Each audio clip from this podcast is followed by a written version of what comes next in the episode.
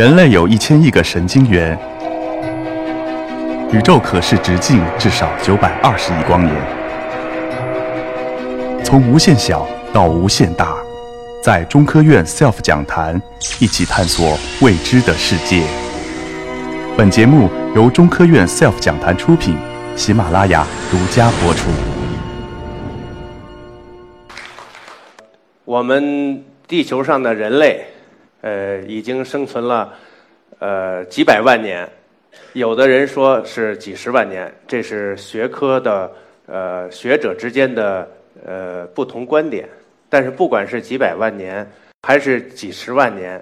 总之人类来到这个地球上，创造了灿烂的人类的文明。我要讲的中华文明，就是讲的是在中国这个这片土地上。我们的中国人是从哪里来的？按照现在的这个最新的研究成果，就是采用 DNA 的方法。呃，据美国和很多国家的这个学者测定，我们的共同祖先，呃，来自于呃二十万年左右的非洲大裂谷里边的一支古老人类。但是，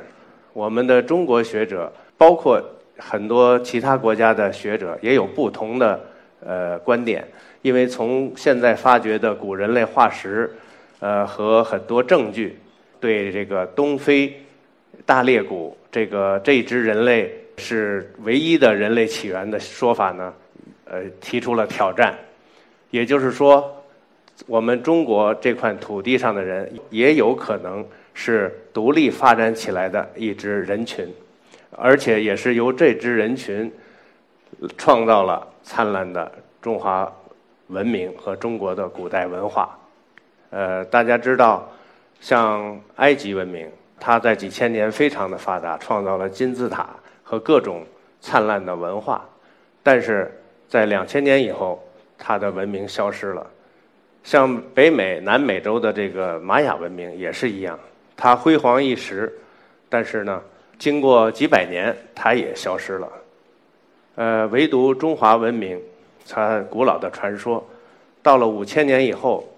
它有很多的实物证据证明了这些神话，特别是有这个三皇五帝以后的这个文化。我们做考古，就是用发掘出来的实物来说明这段历史。呃，在古代的中国，呃，也就是在传说时代以后，在我们中国这个版图内发展起来很多的部落人群，以这个黄河流域中游为中心，也就是今天的呃山西、河南这个区域为中心，然后周边的从西北的这个甘肃、青海，到东北的辽宁、吉林，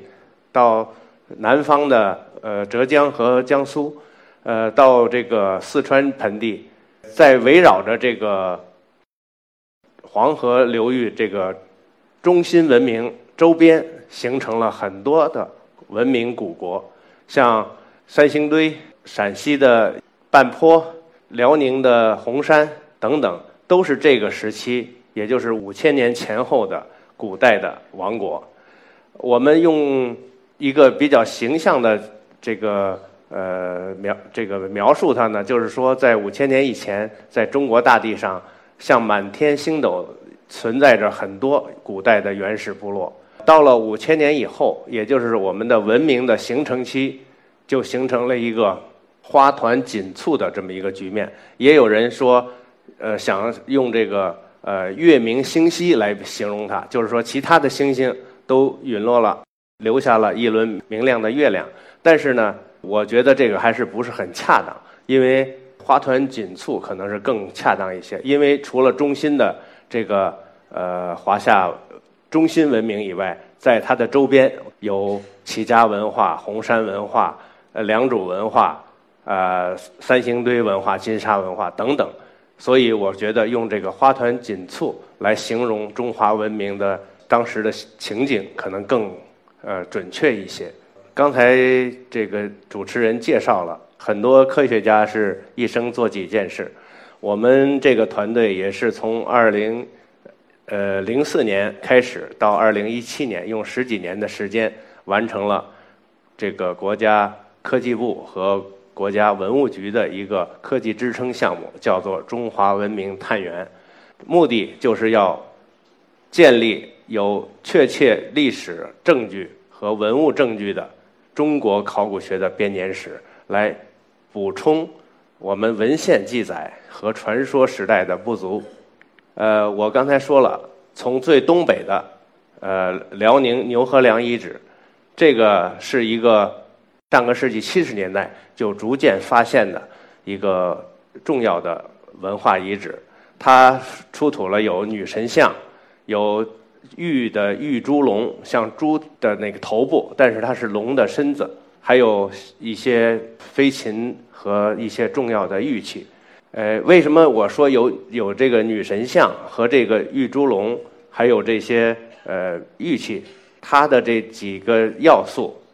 呃，证明了在五千多年之之前，这里有一个具有国家雏形的原始的文明的社会，因为大家对呃有神的崇拜，有这个龙的传说，啊，还有对这个美的追求。啊，当然也还有这个贫富的差距了，这个就是标志着人类进入了这个文明的门槛。这是红山文化的祭坛，它是用来祭祀祖先和对这个原始的这个呃山川和自然现象的崇拜。你看它的这个方形的这个地基，然后上边有圆形的这个祭坛。就和我们现在的天坛，呃，非常的一致，就是代表天方地圆的这么一个理念。另外，红山文化也发现了很多精美的玉器，啊，有这个著名的，就是女神像和这个祭司的这个神像。在红山的对面，就在我们的淮河流域，在我们南方凌家滩，同样出现了。这个呃神的这个形象，呃龙的形象，鸟鹰鸟的形象，这种自然崇拜呢，是不同的族群，他们有的是对呃这个动物崇拜，有的是对飞鸟的崇拜，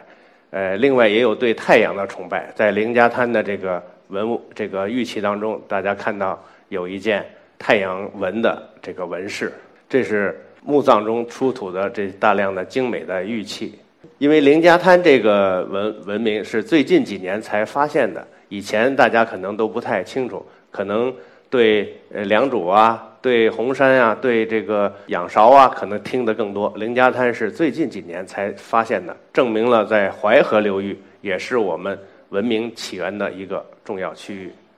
这是凌家滩的这个卫星影像图。